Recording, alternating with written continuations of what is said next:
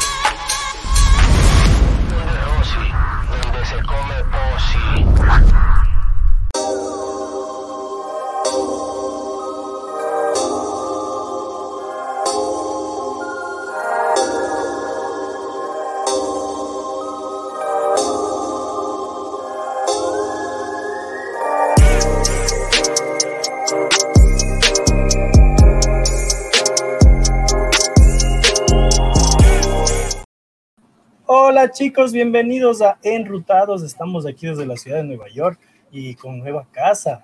Pero para hablar de la nueva casa, vamos a hablar con alguien que viene de otro planeta. Con ustedes, Angie del planeta del Steffi. ¿Cómo estás? Angie? Directamente desde el planeta del Steffi el día de hoy. Estoy muy contenta, Juan, porque estamos estrenando casa nueva. Eh, de hecho, estamos bautizándola como la Casa Púrpura. La casa púrpura. Qué cool.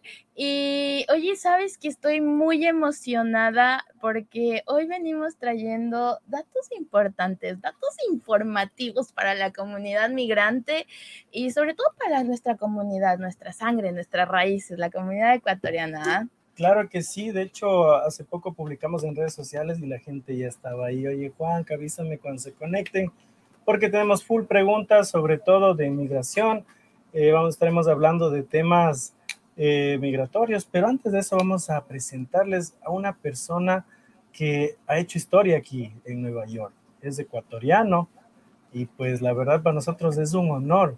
Y antes de eso, déjame, déjame ponerme seria, me pondré mis lentes A de, ver, ok. de- Vamos a, ¿con quién vamos ahora? Con Angie. Ahora soy Angie. Oye, sabes que em, de hecho creo que esto, esta información, toda- todas estas cosas que, que informan, nutren a la comunidad, nos permite aportar muchísimo y qué chévere eh, conocer gente que está ayudando a, a la- a las personas que, que han migrado, a las personas que lo han dejado todo para empezar de nuevo, literalmente de cero. Y pues tenemos a alguien que está, está haciendo una gran trayectoria aquí como profesional. ¿ah? Claro que sí, Angie. La verdad que el perfil de él me sorprende. Estudió leyes aquí en Estados Unidos Wow. y actualmente está cursando el BAR, que es uno de los exámenes más difíciles que, que se hacen aquí en Estados Unidos. Pero bueno, ya vamos a presentarle, Angie. Y además, ¿sabes algo chévere? Que es nuestro primer invitado en nuestra nueva casa. Sí, él está conociendo nuestra nueva casa y con ustedes sin más preámbulos, nuestro queridísimo abogado ecuatoriano Paul Abad. Eso, Así que vamos a, vamos a traerle para Paul, acá. yay, Hola, Paul, ¿cómo Paul, estás? qué cool tenerte acá. Bienvenido a la Casa Púrpura. ¿Cómo te sientes? pues con ese fantástico preámbulo que ya lo hicieron, me siento pues muy, muy, muy, muy súper contento, súper contento de estar aquí. Sobre todo, primeramente agradeciéndoles a ustedes eh, por esta invitación a Jueves de Enrutados. eh, inaugurando la nueva casa, como ya lo dijo Angie con Carlos, la Casa Púrpura. Y pues para mí es un placer, un placer compartir con ustedes esta, esta noche de jueves. Oye, ¿sabes que Yo creo que eres em, un emblema para muchos migrantes y literalmente eres un embajador porque eh, estaba leyendo un poquito tu biografía, ahí espoleándote un poquito, Sí. literal, y mm, le lo dejaste todo y empezaste de cero. Uf, ¿Cómo fue eso? sí, es una historia, es una historia bastante larga y pues, como decir, la motivadora para muchos. Los Claro, sueños, desde ya les digo, los, los sueños se cumplen. Si yo lo pude hacer, ¿por qué no ustedes? Qué Así es lindo. que, bueno, como, como un pequeño background de mí, de mi historia, de mi vida. Yo soy ecuatoriano, ecuat- eh, abogado ecuatoriano. eh, ejercí mi profesión por más de 10 años en el Ecuador, dentro de netamente del ámbito penal. Eh, luego de eso, pues eh, opté por la, por la, tomamos la decisión juntamente con mi familia, mi esposa Ana María y mis hijos, Mateo y Camilo. Por cierto, tengo una hermosa familia, mi esposa y mis dos hermosos hijos. Oh, que, quien es- que mi esposa siempre ha sido mi motor, ¿no? Mi motor para, para todo, para cada paso que doy en mi vida, mi motivación, co- como no mis hijos también. Claro. Luego de eso venimos acá a los Estados Unidos, pues, y, y, y entré a la escuela, a la universidad, a la Escuela de Leyes St. John's, aquí en Queens, Nueva York.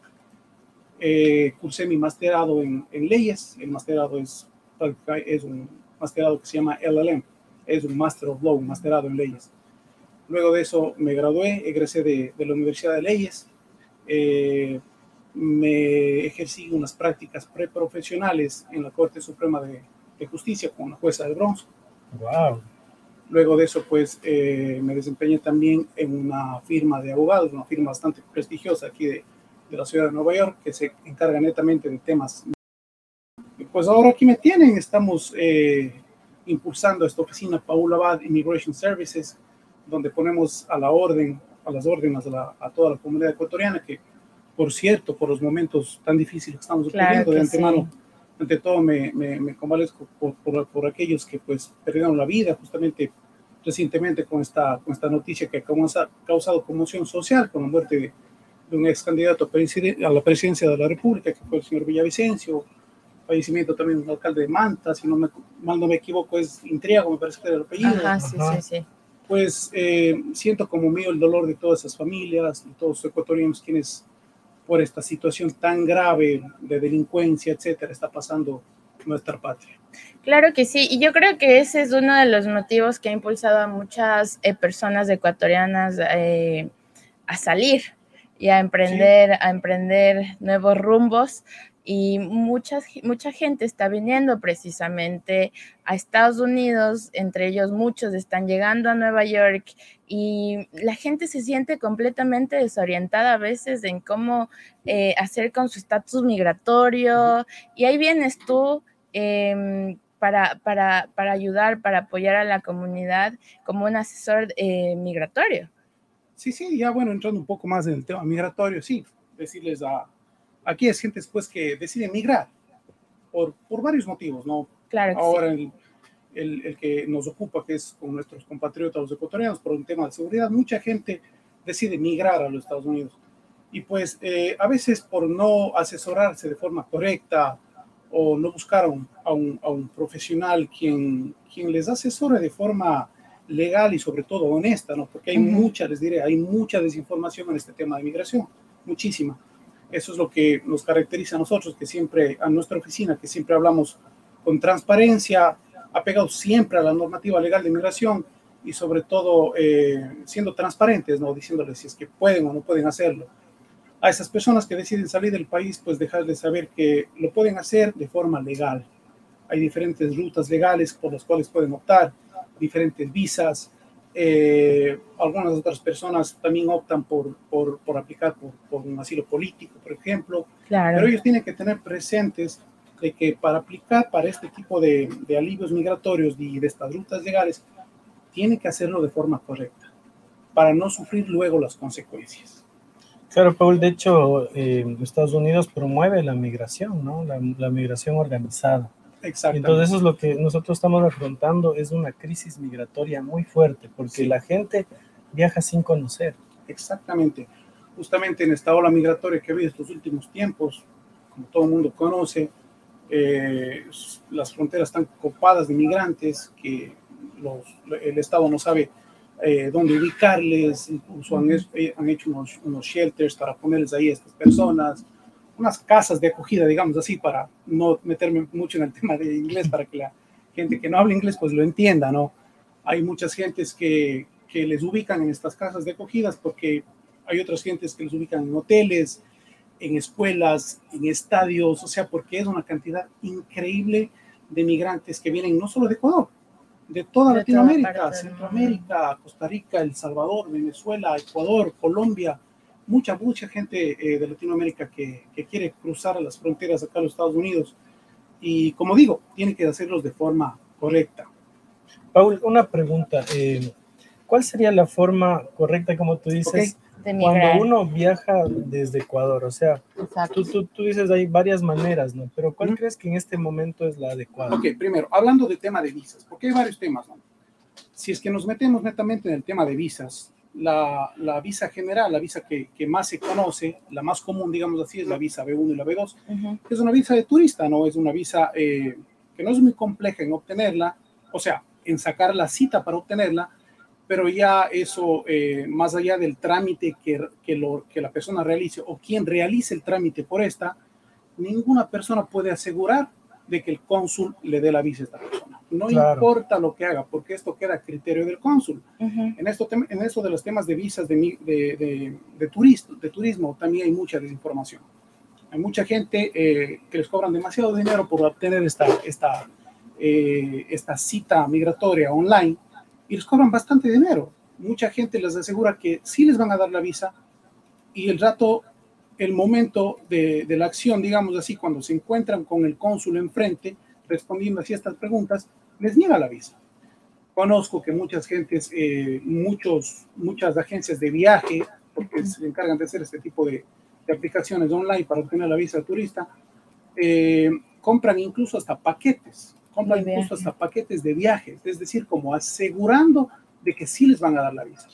Cuando es todo lo contrario, o sea, para yo comprar un paquete, un paquete vacacional, primero tengo que tener la visa para, porque no sé si me van a dar o no, porque como les digo, esto queda, esto es netamente a discreción del cónsul, ¿ok?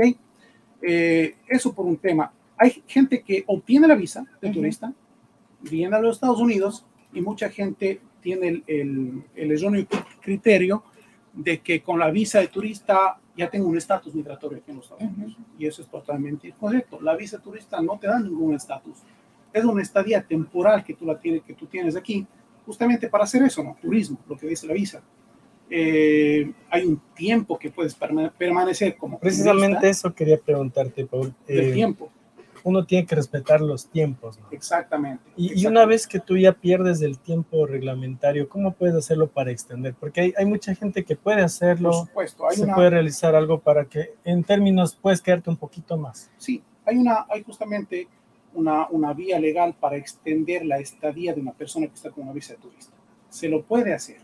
Ahora está tomando mucho tiempo en los actuales momentos por el tema de que USCIS, eh, Departamento de Migración, no tiene mucha gente trabajando para ellos y son más los requerimientos que existen que la gente que trabaja ahí. Recordemos que ellos no viven del presupuesto del Estado, ellos viven del presupuesto de nosotros, de los que aplicamos para las visas, de los que pagamos las formas migratorias. Ese presupuesto es el que quienes mantienen al Departamento de Migración. El Estado no les paga a ellos. Entonces, por este, por este tema de que ha habido bastante eh, flujo de gente, de gente aplicante para extensiones de visa, justamente lo que dice Juan Carlos, este momento no es muy recomendable aplicar para una, para una extensión de visa, ya que hasta que te llegue, eh, hasta que te llegue el- el- el- la extensión aprobada o negada, ya pasa tu estadía legal que tienes para estar con, con la visa de turista aquí en los Estados Unidos. Y ojo, ¿Qué es lo más óptimo en ese caso? Exacto. Quedarse el tiempo prudencial y salir y después volver a entrar. Eso es lo más prudencial ahorita. O también hacer un cambio de estatus, ¿no? justamente lo que hablábamos con Angie hace un momento. Puedes hacer un cambio de estatus de visa de turista a visa F1, que es una visa de estudiante. Entonces, con eso ya se vamos por este más. tema. Ese es Eh, otra me- Vamos también. paso me a gustaría ir paso. con, con el tema de la visa de Ajá. estudiante. Wow. Seguro, Eh, claro. He tenido la, bueno, la experiencia de conocer a mucha gente, jóvenes en especial, que lo están aplicando Y salen satisfactorios. O sea, yo hay un buen porcentaje de personas que han aplicado para este tipo de visa, pero lo que sí es importante es un garante, ¿no? Ujú. El garante que, que, que pruebe que puede esta persona Mantenerle mantenerse persona acá. Pero ¿cómo es el proceso? Porque eh, son distintos los procesos. Por ejemplo, en algún punto podemos saber cómo es la visa de estudiante, pero cómo es el cambio de estatus son distintos de estos tipos de Por procesos, que sí. entiendo, ¿no? Exactamente. El cambio de estatus es una cosa y obtener la visa F1 es algo totalmente diferente. El proceso de la obtención de la visa F1, pues, Angie, tú que aplicaste para eso, tienes, tienes que conocer. Eh, yo también apliqué para una visa este F1. Yo vine como estudiante también acá a los Estados Unidos para estudiar eh, leyes aquí. Ujú. Luego, pues ya eh, hice un ajuste de estatus y en la actualidad ya tengo mi, mi residencia. Eh, la visa F1 procede cuando tú aplicas para una escuela, para cualquier tipo de escuela en donde tú vas a estudiar, Ujú. tienes que requisir, seguir y cumplir con los requisitos que esa escuela te exige. Y luego que cumplas con aquellos requisitos, ellos te dan un documento que se llama la I-20. Este, con este documento, la I-20, tú acudes al consulado para obtener la visa F1. Y Ujú. pues con la, con, la, con la obtención de esa visa, pues viajas de forma, entras de forma legal a los Estados Unidos y eh, tienes, eh, te da, tienes, puedes extenderte hasta cuando pues la, la- el documento del I-20 te lo permita. Si es que es un año que tienes el I-20, pues hasta ahí te quedas. Ahora, si quieres extender ese tiempo, hay otras opciones también. Por ejemplo, puedes aplicar para un OPT, para poder trabajar aquí y extender tu, tu estadía de forma legal. Hay OPTs que te, que te extienden de un año, hay otros también te puedes extender hasta, hasta dos años. Ok, y el OPT te permite trabajar tipo como part-time, tiempo completo. ¿Cómo es el vez que tú OPT? gradúas tú y aplicas para el OPT, puedes trabajar full time. Pregunta, pero si yo vine a estudiar eh, inglés, ¿voy a aplicar luego para un OPT? Claro, el rato que termines de eso, pues si estás Y aplico, F1, ajá, y aplico para... para, para extender tu estadía en los Estados Unidos. Ojo, eso tienes, tienes que considerar que todo eso conlleva un tiempo para la aplicación, ¿no? O sea, no tienes que dejar, nunca tienes que perder el estatus. Eso es lo muy importante aquí. No tienes que pasar, dejar pasar, que se, dejar que caduque tu, la, la I-20, la I-20, Ujú. y después te quedas en el limbo, digamos así. O sea, tienes que hacer tus cálculos para poder aplicar un tiempo, Tiempo antes, antes. para aplicar para ese OPT. a ese OPT. Otra, otro camino también eh, prudente para extender tu estadía legal aquí, puedes aplicar para otra escuela y obtener una nueva I-20. Esa es otra Mm. opción que, tú, que, que tendrían los, los estudiantes que están con esa, con esa visa F1. aquí Y, y ojo, también hay, hay que tener mucho cuidado eh, en el momento de que si van a trabajar, ¿verdad? Porque como están con garantía, Exacto. tienen que tener El- cuidado. la en visa ese tema. F1 en sí no te permite trabajar. Ujú. la visa F1 en sí no te Ujú. permite trabajar. Pero si aplicas para este, para esta, para este programa de OPT, Ya con puedes ese trabajar. ya lo podrías hacer una vez que te gradúes o termines tu. Guau. Pero mientras tú estás estudiando como estudiante con la visa F1, es una visa que no te permite, no te, no te permite trabajar. Claro, por algo está la, garantía, el garante. O sea que si te descubren- ah, eso es ok. muy, muy importante. Por algo tienes ¿Qué función tiene el garante aparte de El- el responsabilizarse económicamente? la función del garante eh, netamente es para eso, ¿no? Para, para demostrar al gobierno que esta, persona, que esta persona te va a poder mantener a ti, soportar económicamente durante, tu, durante el tiempo que tú estudies aquí en Estados Unidos. Porque como te Ok. digo, uno- un estudiante con visa F1 no puede trabajar aquí. Sabes que a mí me llegó una pregunta hace rato y me decían, bueno, o sea, yo vine como estudiante, pero decidí quedarme y ya no estudiar, Ajá, pero vine con garante. ¿Afectaría el que yo me quede aquí a mis garantes? No, en realidad los garantes no he escuchado ningún caso que afecte a un garante de eso. El que más se afecta es la persona, porque ya pierdes un estatus, pierdes tu estatus y el momento que una persona con cualquier tipo de visado pierde un estatus, empieza a acumular estancia, estadía ilegal. Y eso ya es un problema. El Puede momento ser un castigo de hasta 10 años, ¿verdad? Exacto, eh, depende. O sea, ¿es Depende. cárcel o cómo? No, no, no puedes No, no, entrar no al de país. cárcel, no puedes Yo entrar. sí es cárcel. No. O sea, no es- no, el tener estadía ilegal no es un crimen. Ojo, hay muchos, muchos compatriotas o, o personas eh, o latinos, hermanos latinos que, que también estando acumulando, estando ellos acumulando esta estancia, estadía ilegal, cometen ciertos crímenes. De ahí sí sería algo muy diferente. Claro. Pero el tema de los, del castigo, como tú mencionabas, Juan Carlos, eh, hay de 3 años, de 10 años, incluso hasta 20 años, de 5 años, dependiendo. Los más comunes es cuando tú, tú acumulas estadía ilegal aquí en los Estados Unidos. Te quedas más de 180 días. El 181 avo días. Desde ahí en adelante hasta el año, si es que acumulas des- después de los 180 días, te quedas hasta, hasta menos de un año, sales del país y se te activa el castigo de los 3 años. Wow. Si te quedas más de 180 días y pasas el año, se, sales del país y se te activa el castigo de los 10 años. Oh, Eso hay que tener muy Hay que tener en cuenta estos números. Hay que están tener- hay que tener en conectados. cuenta muy número. Y otra Claro. cosa, hay mucha gente que entra con visa de turista, no considera, hay un documento que se llama la I-94. Justo te iba a preguntar. de ¿Qué es la Parece que I-94? estamos conectados, El- el Carlos, entrada, estamos, ¿no? estamos como, estoy como leyendo la Sí, mente y sí, tú me sí. estás leyendo la mente. Ok, la I-94 es un documento que te dan el momento, que te dan en el, el momento que tú entras acá a los Estados Unidos. Y este documento te explica y te dice el tiempo que tú puedes permanecer aquí en los Estados Unidos. Generalmente esa estadía que dice la I-94 son seis meses, pero puede cambiar, puede decirte dos meses, puede decirte tres meses, cuatro meses. Mm. Pero lo recomendable para las personas que obtienen una visa de turista no es quedarse mucho tiempo, porque ya se vuelve sospechoso. Hay mucha gente que viene acá y tú sabes que aquí las cosas en Nueva York son caras. Es decir, un turista que venga acá a los Estados Unidos y se quede cuatro meses, o sea, vino con bastante dinero.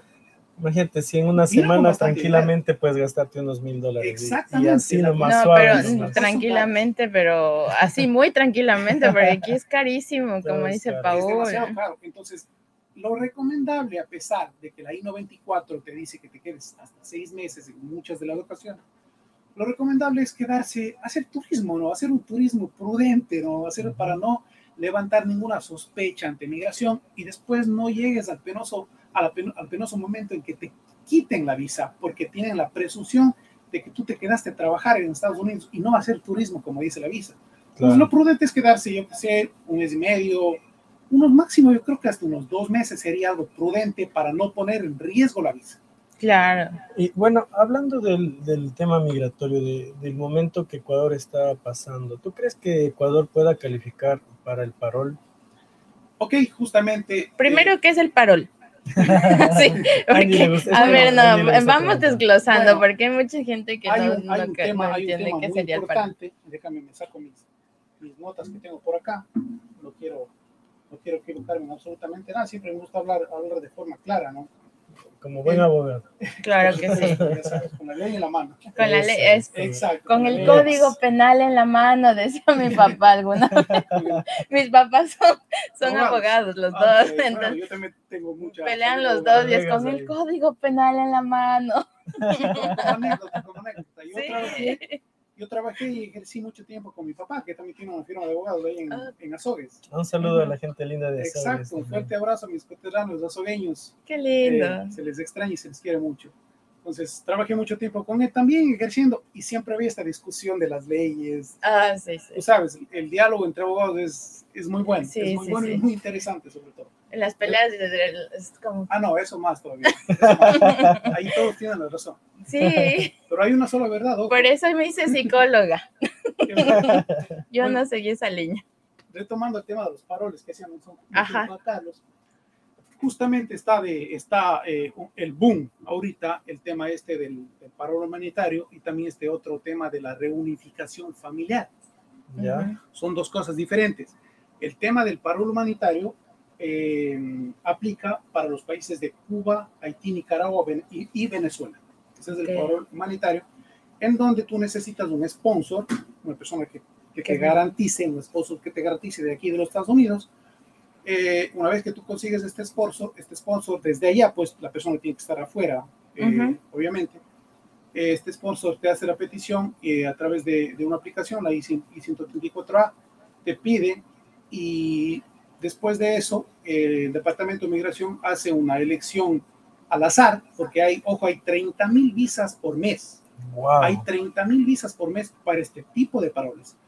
Pero es algo increíble porque cuando recién salió el tema del parol para los países que acabé de mencionar, la gente no conocía mucho este tema. pero no pasó más de, creo que un mes. Creo que, creo que todo esto se da por las declaraciones de Biden. ¿no? Con- Exactamente. O sea, es un tema como para fomentar a los migrantes que entren de forma legal y no existe esa aglomeración de gente en la frontera. claro, y sabes, es otro para tema evitar eso, muy para delicado. evitar ese, que- ese caos que, que estaba sucediendo en la frontera con todas las personas que querían de alguna u otra forma entrar a los Estados Unidos. Entonces, el presidente Biden pues, ha, ha optado por varias, por varias opciones, entre una de estas, de estas de parol para estos países, ¿no? Pues, como te decía, hay 30 mil visas disponibles cada mes, de las cuales de forma al azar el gobierno, el eh, USCIS, escoge la mitad de estas visas al azar, no importa en el orden que haya sometido, escogen al azar y a esas son las que les van otorgando, mandan su por correo electrónico a la persona que está en el país de origen, le hacen su invitación, imprimen un documento y le dan un permiso de viaje. Esta persona entra acá a los Estados Unidos de forma legal y puede permanecer aquí por un determinado tiempo. Pero puede salir o ya no. O sea, claro, por supuesto, si es que querría salir, sí. Con el parol. sí, Pero, Pero, o sea, puede ir y venir Pero no, o sea, no, no. tampoco- como o sea, ya no puede, no, o sea, no ya es- no el pasa. paro no te da estatus. O sea, no es, un- no es que es un estatus. Pero ellos ya permiso reciben un permiso de trabajo, ¿no? El- en el parol sí, en el parol sí, en el parol sí, en el parol humanitario para esos países que te estoy mencionando. Y sí hay que tener en cuenta porque a veces, eh, en especial, eh, la gente de Ecuador confunde mucho. Que el venezolano entra y le, le dan el apoyo por el mismo hecho de que, que Hay están. mucha- Pero piensan que el ecuatoriano es, es lo mismo, porque el, también entran ajá, el- el y les dominicano envían a refugios, como... pero, pero no es lo Sí. mismo, ¿verdad? hay mucha desinformación, mucha confusión en este tema. Porque hay eh, muchas diferencias sí. entre países en Exacto. términos legales. Para terminar idea de los paroles, hay otros países como son eh, Colombia, El Salvador, Guatemala y Honduras que tienen en cambio la reunificación familiar, que es diferente a lo que tienen los otros países que te mencioné. Estos países eh, tienen el tema este de la re- reunificación familiar, pero tienen que tener una persona, un familiar, eh, un familiar que haya aplicado ya y tener una, la, la aplicación, la I-130, que es para peticiones familiares, ya aprobada. Una vez que, está, que ya tiene la petición aprobada y este pidió ya a sus familiares que están en, los- en- en el extranjero, para que ellos ya no sigan esperando mucho tiempo, años para poder venir acá a los Estados Unidos, pues el gobierno les dio esta oportunidad de agilitar ese proceso, recibir un inform- una invitación por parte del, del gobierno y ellos ya pueden viajar de forma inmediata. Wow. Wow. Entran a Estados Unidos con un sobre, con una carta, y ellos sí aquí pueden hacer un, un ajuste de estatus, porque ya entran con, de forma legal y aquí en pocos días ya les dan hasta su residencia. Wow. Y bueno, Qué volviendo a la pregunta, Pero en caso de ecuatoriano. Los- el- Eh, el ¿Tú tema- crees que Ecuador puede aplicar viendo esta con lo que situación? está exactamente con lo que está pasando en la actualidad, pues yo creo que el gobierno de, de los Estados Unidos, el presidente Biden, debe estar analizando esa situación. Porque este tema de Ecuador es un tema que conmociona a nivel mundial. Sí, mira, precisamente Armando nos está escribiendo desde Quito y nos dice, en redes sociales eh, se ve en varios videos que ha habido una balacera en la caravana de Daniel Novoa ¿Mm? en Durán. ¿Ya? Y mira, imagínate lo peligroso que se está volviendo. Es, sí, no, no, eh, sí, está muy peligroso, es muy penoso para mí como ecuatoriano.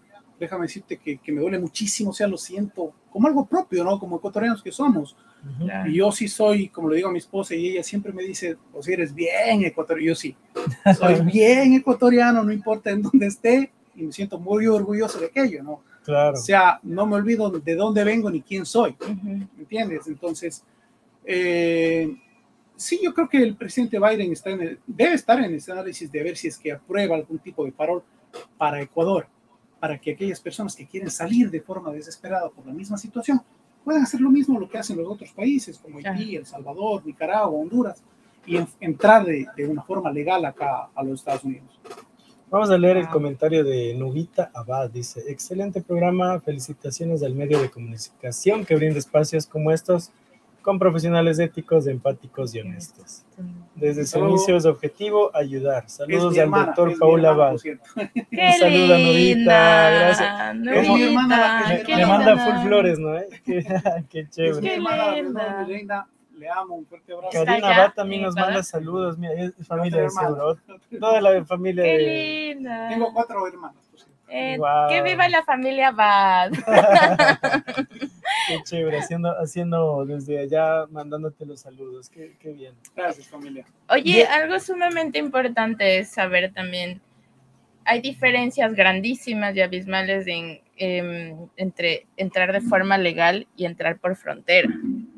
He visto que cuando, nos, y eso es una pregunta que siempre quiero hacer, porque hay personas que tienen grilletes. Oh, ok. No, no sé, Ok. o sea, no entiendo, y es porque están en su proceso de, no sé si es legalizarse o algo así, pero Ok. tienen grilletes en... en- Ok, en hay muchas, hay muchas personas que, mm, por ahí entra un poco el asilo. Hay muchas personas que entran por frontera, vienen con la idea de aplicar para un asilo. En el camino vamos a eh, ir explicando quiénes pueden ser beneficiarios de un asilo, porque un asilo es, es muy complejo, es muy técnico y es muy difícil ganarlo. Estas personas eh, vienen con, la mayoría de gente entra con la esperanza de pedir un asilo. La, mayoría, Claro. la mayor parte de gente, la que entra por frontera, ¿no? Ok. Entonces, ese, ese filtro que tienen ahí, el, el primer encuentro que tiene con, con, con la policía de ICE, con, con CBP, es eso, ¿no? Vengo de mi país huyendo porque tengo miedo que me maten, me amenazaron que me van a matar y quiero pedir asilo. Hay una vía, una vía eh, legal, digamos así, una- que, que, que este país, que el, el presidente Biden está promoviendo y lo, lo viene ya promoviendo, de que las personas que quieren aplicar para asilo tienen que sacar una cita a través de una, una aplicación que se llama CBP One, CBP1. Esa aplicación la- la- cualquiera la puede descargar en un teléfono, en, está disponible en, en- en App Store o en Android o en, en- en los iPhones. Entonces tú te bajas esa aplicación, entras a la aplicación y puedes eh, sacar la cita para estas oficinas de CBP. Pero ojo, tienes que estar en la frontera para hacer esto, ¿no? Porque la cita te puede llegar a rato menos pensado. Ahora sé que se está demorando mucho más de llegar por el tema de- del flujo de gente que está aplicando. Ujú. Una vez que obtienes esa cita, te da una, un- una fecha, una fecha, hora y un día, cruzas la frontera, te encuentras con el oficial y pues ahí viene la famosa entrevista del miedo creíble. No sé si ustedes han escuchado eso. No, primera No, vez que escucho, no, pero qué bien que nos ilustras. Esa es la famosa entrevista del miedo creíble. Es justamente para ver si es que tú calificas o no para un asilo. Y- Esto es una entrevista muy compleja, muy difícil de pasar. Los oficiales quienes hacen este tipo de entrevistas son, son psicólogos, que pueden leer tu, tu lenguaje corporal, saben si estás mintiendo. O sea, son personas que están bastante capacitadas para que si la persona que obtuvo un CBP, obtuvo su appointment, su cita, va a su, a su, a su entrevista con el oficial de medio creíble, no pasa la entrevista de medio creíble a muchas personas, como tú acabas de mencionar el, del grillete, les ponen un grillete en el tobillo, les dejan entrar a los Estados Unidos, pero les tienen monitoreados. Les dan una Wow. fecha para presentarse a corte y pues prácticamente se presentan a corte y desde ahí les deportan. Les pueden deportar, exactamente. O a menos que haya un caso extraordinario donde puedan quedarse. Mm, O ya realmente. O sea, que- es, es más para, porque en el mismo documento te lo dice, que es para, para deportación. Oh, wow. Hay otras personas que les dan otro tipo de documento en frontera, eh, logran entrar y estas personas le- les dan un documento para que ellos se presenten de forma cada seis meses, cada cierto tiempo a la policía de ICE. La policía de, de ICE es la policía de migración. Entonces, eh, si no lo haces, pues lo que correspondería a ser la orden- lo que correspondería a eso es una orden de deportación, ¿no? Y, y- las personas que están en este momento en el Hotel Roosevelt, eh, ¿qué aplicaron ellos? Porque ellos están en, en este hotel recibiendo ayuda del gobierno. Hay muchos ecuatorianos que Son tuvimos la oportunidad hay de niños, visitarlos. hay muchos niños. Mucho, bastante. Ajá, hay niños. hay, hay bastantes bastantes niños. mujeres que vienen con niños, Ajá, mujeres. y hay Sí, ¿Cuál mujeres es la diferencia en- entre cuando gente- entras a frontera de estas, do- estas maneras como cuando vas con un niño? ¿Existe algún tipo de diferencia O o sea- consideración? Pongamos algo en contexto. Si tú, si tu fin es aplicar para asilo, si tú ya venías con la idea de aplicar por un asilo, tienes que tener una fundamento, un fundamento bastante fuerte. Ujú. cómo poder justificar de que tú vas a poder ser capaz de probar lo que vienes diciendo y sobre todo tienes que estar dentro de, de las siguientes causales. Raza, religión, nacionalidad, opinión política o pertenecer a un grupo social particular. Wow. Si tú dentro de estas cinco categorías que te estoy mencionando, fuiste amenazado de muerte, agredido, te están persiguiendo, te están extorsionando, por el mero hecho de pertenecer a estas cinco categorías, calificas para un asilo. Paul, ¿nos puedes repetir para que la gente... que Otra vez, ¿cuáles son las Raza, cinco religión, nacionalidad, eh, pertenecer a un part- partido político, ideología política y pertenecer a un grupo social particular.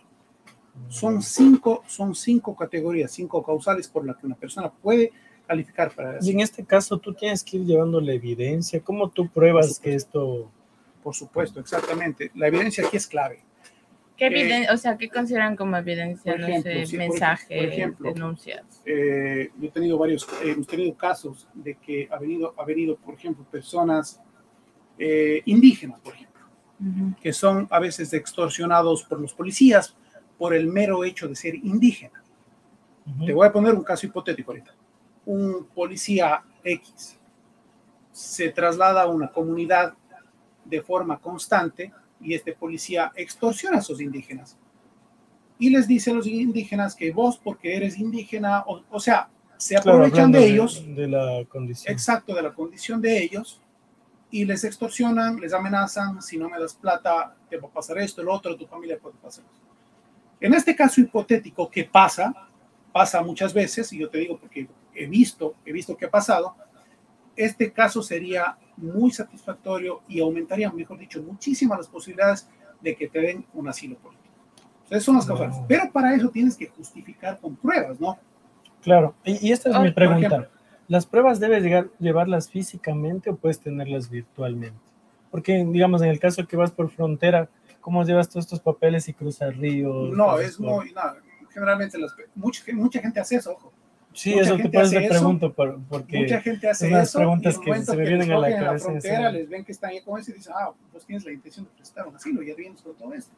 Mucha gente lo que hace es entra, logra cruzar la frontera de alguna u otra manera. Ojo que tienen hasta un año para poder presentar el asilo, no puedes pasarte del año de, de eso, ¿no? O sea, Ajá. si te dejaron salir de la frontera por A o B motivo, tú estás aquí en los Estados Unidos, tienes hasta un año para hacerlo Wow. para presentar la aplicación del asilo. La aplicación es la forma 589.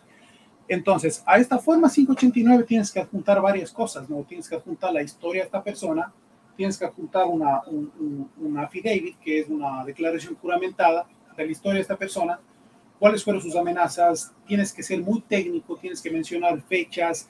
Tal vez algún, algún, horas. alguna denuncia en fiscalía puede servir. Por supuesto, esa es una prueba. Por supuesto, si tú fuiste eh, víctima de algún tipo de amenaza, por, no sé, por, por algún grupo particular y te Ok. amenazaron por el mero hecho de ser, por ejemplo, voy a ponerte otro, otro caso hipotético, te amenazan, te extorsionan, te insultan, etcétera, Por ejemplo, Por casos ser gay, particulares por en, ejemplo. en el por gobierno, gay, por pero casos que están pasando en Ecuador que son públicos, sumamente, pueden eh, eh, sumamente conocidos hoy por hoy, es como las vacunas que están pidiendo. Eso es algo... ¿Es, eso es válido? O sea, por el mero hecho de amenazarte, de decirte, ¿sabes qué? Te voy a matar, es muy complejo. Tienes que justificar que estás dentro de estas cinco causales. Por eso es que el asilo es muy difícil ganarlo. Y es por ejemplo, funcionarios públicos que han trabajado para el gobierno en Ecuador, pero han recibido Eso, sería- amenazas. eso- Amenazas. eso entraría en el tema político. Ajá. Eso entra- en- entraría en el tema político porque, bueno, pertenece al gobierno. Quiero- Pero bueno, hay que Paul, justificar. te voy a cortar un ratito porque quiero mandar un saludo a Claro. Eva, que nos acaba de mandar estrellitas. Primera vez que recibo estrellitas. ¡Yay! Gracias. Gracias. Está interesante Eva. programa, por eso bueno, eh, Eva, Eva, de hecho, tiene una librería. ¿Ah, Ella es sí? ecuatoriana ok. y abrió una librería Ajá. aquí en, en Nueva York. Eva dijiste, ¿no? Entonces, De le- hecho, la les invitamos pronunciación a es. Ivy. Oh, Ivy, Ivy Queen. Ajá. No, es- Ivy Queen. Ivy. La- ella Ajá. tiene en el, en el Bronx. Sí, tiene tres maravillosos hijos y un esposo que también se llama Juanito. Los Juanes estamos Los en todo Juanitos lado. están en todos lados. Y saluda a toda tu familia, Ivy. Te mandamos Ivy. un abrazo. Tiene una Gracias, librería y tiene sí. libros en quichua Oh, qué chévere. De hecho, se viene una ruta del Juan Capilas, chicos. con ellos. Vamos a enviar igual un tengo- saludo, dame un segundo, a Diana Padrón, a Pedro Pepín, Patricia Molina, Reina Lorena, a C. Anabel, David Vicuña, todos los que están conectados, gracias chicos. Eh, si ustedes tienen preguntas de migración, Gracias, este es el Ahí está, por momento. ahí está, está mi familia también. ¿ah? sí, a toda la Sí. familia de, de Paul. Bueno, Ahora sí, yo tengo pregunta. más preguntas. Oye, em, algo importante es, bueno, acabamos de hablar sobre las personas que entran por frontera, Ajá. Pero quieren pedir un asilo. Ahora, personas que vienen como turistas, pero también tienen la intención a qué instituciones tienen que acudir, a dónde tienen que ir, cómo es eso. O sea, yo llego aquí, supuestamente entro como turista, pero mi verdadera intención es quedarme pidiendo pero un asilo. ¿A dónde tengo que ir? Hay dos clases de asilos. Hay un asilos afirmativos y asilos defensivos. Asilos defensivos son para personas que ya están en un proceso migratorio por cualquier motivo en corte. Ya están en, en- en un proceso de deportación ante un juez de migración. Y, eso- y los asilos afirmativos son para aquellas personas que entraron con visa de turistas, por ejemplo, entraron de forma legal, no están en corte y se quedaron. Ellas pueden optar por un asilo de- eh, afirmativo, que también tienen que justificar, como te dije, estar dentro de estos cinco causales eh, y las pruebas y el, el desarrollo, el, el procedimiento de los asilos es el mismo. La forma es la misma, únicamente lo que cambia es estar en corte o no estar en corte. Eso. Otra, otra forma de, de- de optar por, un, por, un, por legalizar su estatus a una persona que entró con visa puede buscar por un ajuste de estatus, por ejemplo. Esta persona eh, puede casarse con un ciudadano americano, eh, aplicar por una petición familiar y por ese lado obtener su residencia. Siempre dicen que casarse es lo más sencillo eh, para tener como una residencia, pero si no se quieren casar, ¿cuál es otra opción? Bueno, otra opción es extender su visa. Eh, hablando de negocios, hablemos de negocios. Ah, eh, en la parte de, Estás- digamos, Carlos, para estás- tú, Estamos Sí. digamos, si tú, si tú quieres eh, aplicar como. Como un empresario, eh, es diferente, ¿verdad? Eh, ahí viene. ¿qué, qué tipo de visa es Allá para el llegar. empresario?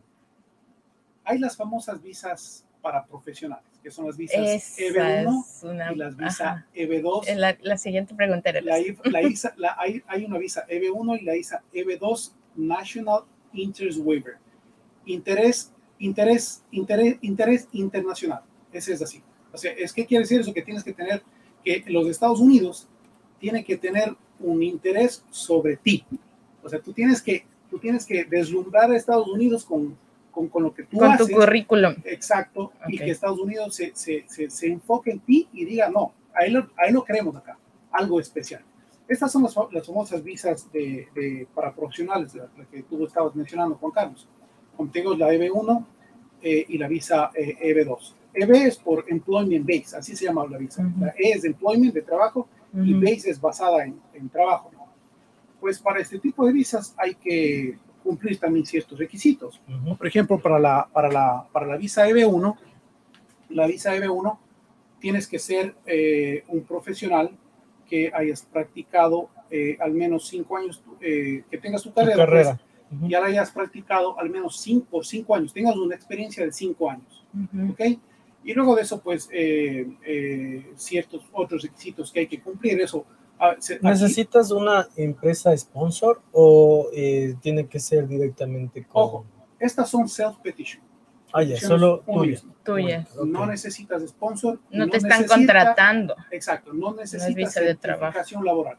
Es muy Ujú. importante eso de la certificación laboral, porque es hay otro tipo de visas que necesitas una certificación laboral. Como las visas de complejo. trabajo, ¿no? Sí, y, hay y es muy complejo de obtenerlas. ¿Por qué? Porque la certificación laboral no es más de que el empleador que está aquí en los Estados Unidos pone a disposición ese trabajo que quiere darle a esa persona que quiere aplicar y ningún ciudadano americano residente permanente aplica para ese trabajo que está disponible para esta persona de acá. Si es que no hay un aplicante para este trabajo que está a disposición, ahí entra la certificación laboral. Y ahí es que cuando puede el, el empleador traerle a esa persona para que ocupe ese lugar que nadie ocupó. Hablando, Es un poco complejo tener eso, pero estas Sí, dos visas eso que te iba, justo no, te iba a preguntar, digamos, eh, hay una generación de ecuatorianos que ya son dueños de corporaciones, de negocios, y ellos quieren contratar eh, personas profesionales, por ejemplo, que sepan eh, de cultura ecuatoriana en la parte gastronómica, por ejemplo. Ok, Si queremos contratar a un chef o un administrador hotelero ecuatoriano, eh, ¿cuánto tiempo tiene que estar vigente esta empresa para poder hacer la petición o cómo funciona como te digo, o sea, hay las, en lo que diferencia la, la- en lo que diferencia el tipo, a los dos tipos de visa, la EB1 y la EB2 de interés, interés nacional, en la EB2 tienes que justificar, tienes que tener este, esta, esta carrera, o sea, aquí aplicarían solamente profesionales, en la EB2 de interés nacional, solamente profesionales que tengan cinco años de experiencia dentro de su rama, dentro de su campo, ¿ok? Si es que el profesional es un profesional recién graduado y no tiene experiencia, lamentablemente no puede aplicar para este tipo de visa, pero le, busca- le podemos buscar un espacio en la visa, en el otro tipo de visa que es la EB1, Claro. que es sus requerimientos, que es los, el, el currículum de, este, de, este- de esta persona, del aplicante, pueda pues eh, enmarcarse en el otro tipo de visa que es la EB1. Wow. Mm, Qué chévere. al- Sí, Angie, por favor. algo importantísimo. ¿Qué clase de currículum debería tener yo? O sea, sé que tengo que ser profesional, pero para darle puntos más a que me den esta visa, para, para que digan, ok, yo quiero que, yo, yo Estados Unidos quiero tener este profesional acá. Ok, ¿Y qué profesiones son más como cotizadas? bueno, en el tema de la, de la EB2 hay una frase que se dice STEAM, que es ciencias, tecnología, engineering, eh, ingeniería eh, y matemáticas. matemáticas. Wow. Esas cuatro carreras son las principales que se considera dentro de la visa EB2 y de la EB1 también.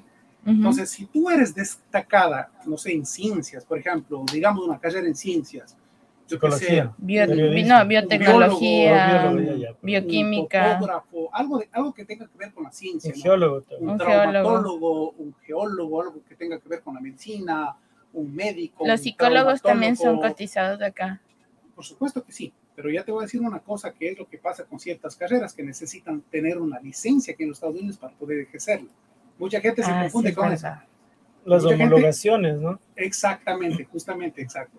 Entonces, en la EB2, tú tienes que tener un talento especial dentro de tu rama para tú poder aplicar para esta visa. Como te dije, para que los Estados Unidos te considere un, un- un- un talento especial y diga, no, él es único para nosotros, le necesitamos a él. Él sí aplica para esa visa. Entonces, ese es en la NB2 de interés nacional. En la EB1, pues entran profesionales, pero eh, otra cosa, tienes que tener una carrera de, o un posgrado, mejor dicho, tus, tus, posibilidades aumenta para poder conseguir esta visa.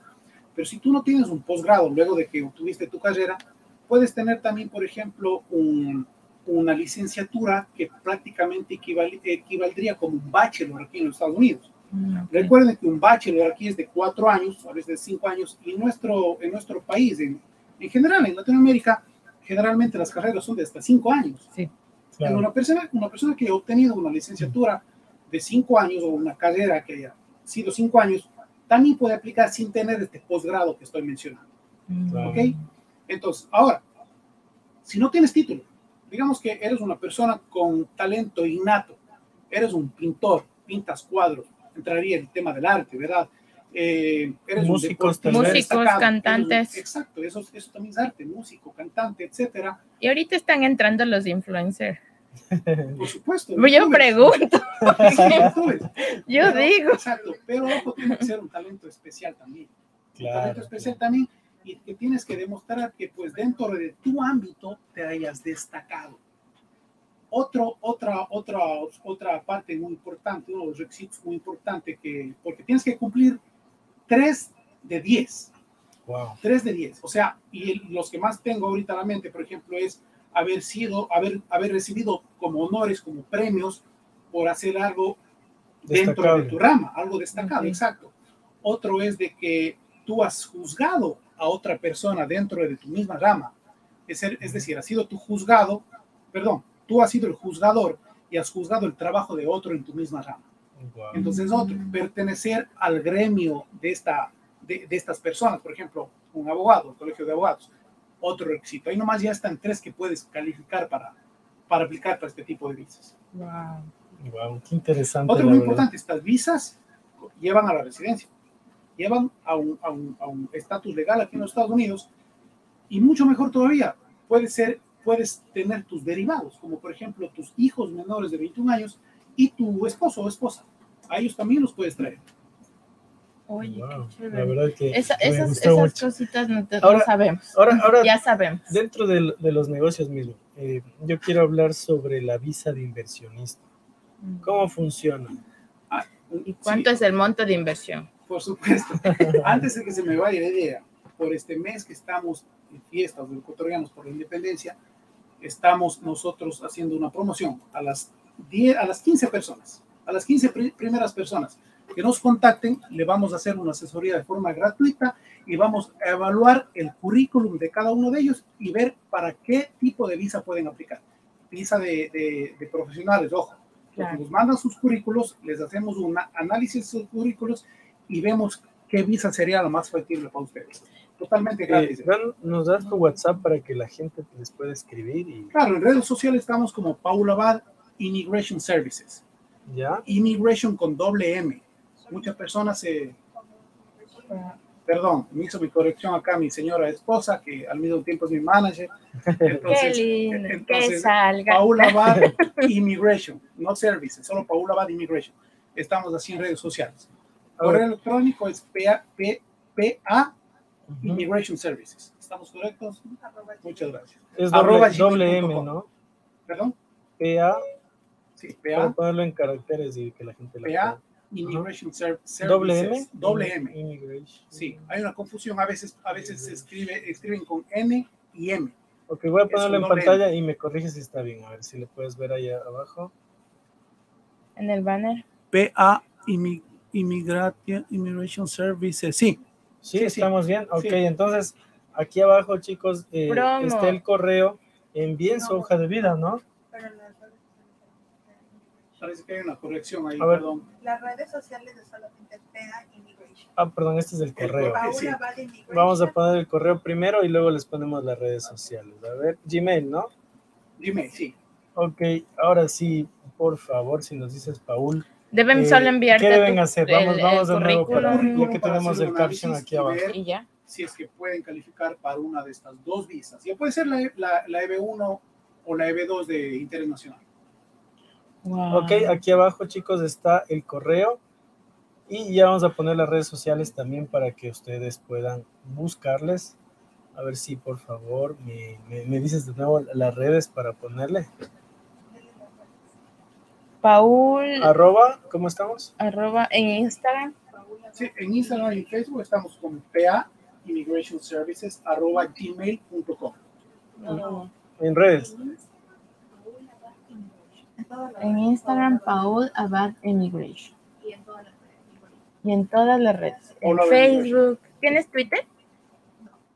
En No. Facebook, Facebook, ver, Instagram. Me, me corrigen si está bien, si no, luego le ponemos bien. ¿Tienes Paul, TikTok? señora manager, por favor, nota. Sí, en todas las redes. En las, en las redes, en la- con el Y mismo. si podemos ver aquí Arroba eh, abajo de Paul, si me pueden confirmar si está bien, si no. ¿Sí? Confírmenle, señora manager. Immigration. Muy bien, entonces síganle a Paul en Instagram, aquí les ponemos debajo. Y en Facebook. De WhatsApp él, en WhatsApp. contactar vía WhatsApp también. Muy bien, a En ver, WhatsApp estamos como en 9, 917-387-7510. vamos de nuevo a ver. vamos Tienen a que aplicarle para escribir de allá desde el, desde el Ecuador. Sería. eh, Más uno. Exacto. Ok, vamos a poner con el más uno. Me repiten, 917. 917 387 7510. Muy bien, entonces eh, en la parte de abajo eh, van a ver el correo y también el número a quien pueden, que pueden contactar a Paul para que envíen su hoja de vida, ¿no? Cuéntanos, Paul, nuevamente para que la gente se ¿Cuál es la promoción? Sí, sí. Bueno, ahorita, como les, como les dije, eh, las primeras 15 personas, ¿está bien si ponemos 15? Anita, ok, acá ya acabo de le acabo- viendo ya. acabo- sí, no puedo- las decisiones no las tomo solo, ojo. Las decisiones no las tomo solo. Como debe ser con la señora esposa de ecuatoriano, lado. Como buen ecuatoriano. Hay, hay que llamar la vagancia. No soy Porque mandarina, soy obediente. acaso. No soy mandarina, soy obediente. Ok, ok, va- ahora sí vamos a la, a la seriedad. Eh, vam- nos dices, por favor. La promoción. sí. Bueno, la promoción es a las primeras 15 personas que nos contacten, eh, nos pueden mandar su currículum y les vamos a hacer un análisis de cada, de cada uno de los currículums para ver qué visa de estas que les acabé de mencionar, la EB1 y la EB2 eh, de interés nacional, es la más beneficiosa para ustedes? ¿Para cuál de ellas ustedes pueden calificar? Muy bien, aquí está el Instagram, arroba. Y también pueden enviar al correo las hojas de vida como pa, pa immigration services arroba gmail.com. Sí, Y escribirle al WhatsApp con el más 1 917 387 7510. Correcto. Así que, pila chicos, ahora, hoy, hoy día hemos hecho la bola de preguntas, pero si ustedes tienen preguntas personales, tranquilamente pueden escribir a Paul y con mucho gusto vas a estar. Por supuesto. Claro por que supuesto. sí. Encantado de la vida. Ojo, no todas las profesiones, profesores, eh, Abogados. abogados, médicos, Psicólogos. enfermeros, psicólogos. ¿Qué más, señora? Ingenieros civiles. De todas las ramas, ingenieros civiles, todas las profesiones. Podemos ir al todas. arte, ¿no? Músico. Ninguna profesión es menospreciada. Todas las Y profesiones. choferes. Cho- Las personas que, como digo, tienen talentos especiales y han sido reconocidos por aquello, también pueden aplicar. Maquilladores, peluqueros, pilotos, porque hay muchos pilotos que califican, muchísimos pilotos que Sí, califican para esto. Eh, Diana Padrón Escritores, nos dice, excelente programa. catedráticos, justamente catedráticos. Wow, y yo te, te- te juro que hay varios profes de, de donde yo estudié que me escriben, "Panca, ¿cómo será para ir? Ya, ya saben, ahora escriban a No, que, Ahora ya Ah, tenemos el contacto para que no tengan recelo de mandarle. eso. Parvularios. Parvularios, parvularios también entrarían. Bueno, en fin, Toda- absolutamente todas las, ramas. las- las hay ramas. muchísimas ramas. O sea, no es como Lo, que lo principal debes- es, que, como les dije, que consideren esto. Science, ciencia, technology, tecnología, engineering, que, ingenierías y Ujú. matemáticas, mathematics. Estas Wow. cuatro son las principales, las que dan más fuerza y puede aumentar la- las posibilidades de, que, de tener resultados favorables en estas visas. O sea, no es imposible conseguir esta visa. No, no, no, es una visa muy buena. De hecho, Es yo una sé que visa mucha gente bastante, de, bastante de, buena. de- de la India ingresa con el tema matemático, ¿no? De, Ahora de con lo que parte tú de- dijiste. de ciencias. Exacto. Con lo que tú dijiste, Juan Carlos, y con lo que estamos conversando en este momento, Ecuador está pasando por una crisis bastante, bastante, eh, bastante fuerte, bastante dura con esto de la delincuencia, muertes en todo momento. Me duele decirlo, pero es la realidad, es lo que estamos palpando el día a día. Hay mucha gente que puede tomar una decisión errónea y salirse por la frontera, pagando a estos famosos eh, Coyotes. coyotes, ¿no? piensen dos veces en hacer eso. Si usted puede calificar para un, un tipo de estas visas y en vez de pagar a un coyote, pues pagan en la obtención de una visa y entran de forma legal a los Estados Unidos. Entran Y, y- con y hay residencia, ojo, montos entran con estatus. que usan. Perdón. Residencia. O sea, la gente que viaja por la frontera gasta muchísimo dinero. Muchísimo dinero, muchísimo dinero. Te dejo concluir, increíble. Paul. Sí, con la- Y sobre tema. todo, no solo eso, no solo es el dinero, ah, sino ponen en riesgo su vida también. Claro. Ojo que mucha gente muere cruzando la frontera. Entonces, Wow. considérenlo, considérenlo aquello y opten por una, por, un- por una migración más segura, legal. Y sobre todo que te abre oportunidades, porque cuando Exacto, cruzas la frontera, las oportunidades a veces sí son limitadas. Exactamente, exacto. Y otra cosa, no separar las familias. Ojo que este tipo de visas trae a, todas las- a todos. Claro, se hijos puede menores hacer de la 21 años. solicitud de residencias. Exacto. después, ¿no? Hijos men- menores de 21 años y esposo o esposa. Estos son los derivados del peticionario principal, justamente con el fin de no separar a las familias. Wow. Wow. Bueno, la Bueno, verdad que yo, yo me voy bien, bien informado el día de hoy. Yo creo que a Paula hay que traerle otros días aquí para que la Hay que ir despejando. esté- Por esté por ejemplo, de pronto casas a gente, o sea, de que las, de que las les asesora. les asesoras en matrimonios. ¿Sí, Sí. o no? Perdón, perdón. En ¿qué visas de matrimonios, o sea, tienes licencia para casar aquí. No, no, no, no, no. no. Pero me imagino No, no. que si quieren, un, digamos, un ciudadano americano con una persona que está de turista, tú sí les das la asesoría para Ah, casarse. por supuesto. Ojo, una cosa, una cosa muy importante. Todo matrimonio tiene que ser un matrimonio por amor. Un matrimonio por papeles es fraude y es penado con cárcel. Es un delito, se considera como un crimen aquí en los Estados Unidos. Claro. Entonces, este tipo de matrimonios por papeles no hay que promoverlos. Y de Eso hecho no hay mucha, hay muchas paralegales que te dicen yo te consigo a la persona y paga y, y cobran un montoncísimo de dinero No te puedo asegurar para que no. eso. Yo he Puede ser escuchado que sí, eso. puede ser que sí, yo lo he escuchado. pero sí hay mucha información, mucha Ajá. desinformación. Desinformación. Y Mucha estafan desinformación. muchísimo a la gente. casos que Estafan mucho hasta, a la hasta gente. van a las casas y les buscan en, En la basura. Los detectives para ver si viven ahí, No, el tema, el tema así, ¿no? como te digo, como es muy famoso el matrimonio por fraude, los oficiales de asilo ya están entrenados y están como ya advertidos que esto va a pasar. Y Claro. no va a dejar de pasar porque en la actualidad conozco que sigue sucediendo, ¿no? Entonces, eh, los oficiales, para evitar este tipo de cosas, todo influye, todo. Redes sociales, tatuajes, qué te gusta, qué no le gusta, qué hora se duerme, qué hora se levanta, ronca o no ronca, a qué hora se levanta al baño, es de todo. Parece chiste, parece chiste, parece broma, pero no es chiste, no es broma, es algo Claro. serio. Es lo que día a día comparte una pareja, ¿no? Es lo que Claro, día a día lo comparte una básico, pareja. digamos. Lo básico, exactamente. Yo a mi pareja le conozco de pies a cabeza, exacto. Yo sé, yo, o sea, yo puedo saber Como lo que ella está pensando, ¿me Te entiendes? conozco. Hasta la punta Eh, los Exacta, pies. cabe perfectamente la canción de mi gran poeta Ricardo Arjona. Ay, todos amamos a Arjona en esta mesa, En qué esta cool. mesa, sí. Por supuesto que sí. Pucha, ¿quién no? Yo creo que No, Es hay mucha gente que la- no le gusta. Cuidado que en CNN salió por ahí. en- Ah, Sí, una, una entrevista brutal. Oye, pero que gracias, gracias de verdad por aportar a la, a la comunidad ecuatoriana. Yo creo que necesitamos más gente que, que se anime a emprender sueños que, con sentido. Y- y en el camino em, no rendirse ante la adversidad. Y para llegar a donde has llegado, según leí en tu biografía cuando te spoileé, realmente creo que, mm, que, que ha sido un camino que, que lo has cruzado y no ha sido fácil. Sin embargo, yo creo que no, no te rendiste en ningún momento y tu objetivo fue ese, llegar acá para ayudar a la gente, a la comunidad ecuatoriana. Yo no creo que solo a la comunidad ecuatoriana, sino esto ya es de información para latinos a veces.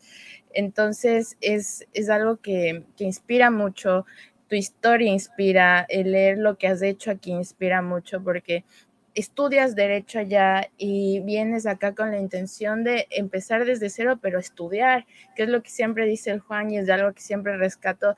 Gente que viene acá no, no se dediquen solo a trabajar, fórmense, estudien.